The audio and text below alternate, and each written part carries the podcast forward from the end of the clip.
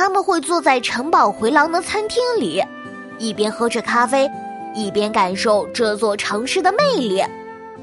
咦，这座雕像是谁呀？看上去好威风啊！这是伊斯特外一世圣史蒂芬国王的雕像，他是匈牙利的第一任国王。看看，你再往城堡旁边瞧，那里还有著名的马加什教堂。已经有七百多年的历史了。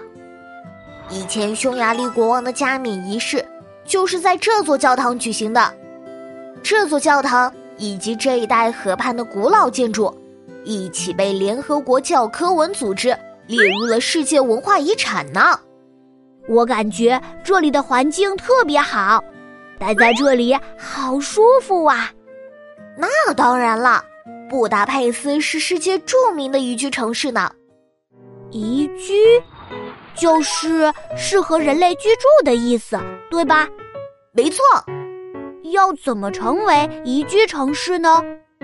要成为宜居城市，是有很多考察指标的，比如社会文明度、公共安全度、经济富裕度、生活便捷度，还有自然环境和人文环境等等。人们曾经在全世界范围内展开宜居城市的调查考核，结果显示，布达佩斯在三十多个方面都表现优异，是中欧地区数一数二的宜居城市哦。怪不得呢，这里景色好，温度也适宜。哇，生活在这里真是太舒服了。是呀。布达佩斯依山傍水，温度适宜，风景优美，城市的绿化也特别棒。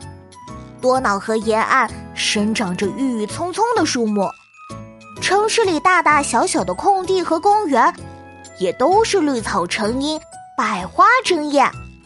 就连居民们的院子里都种满了鲜花呢。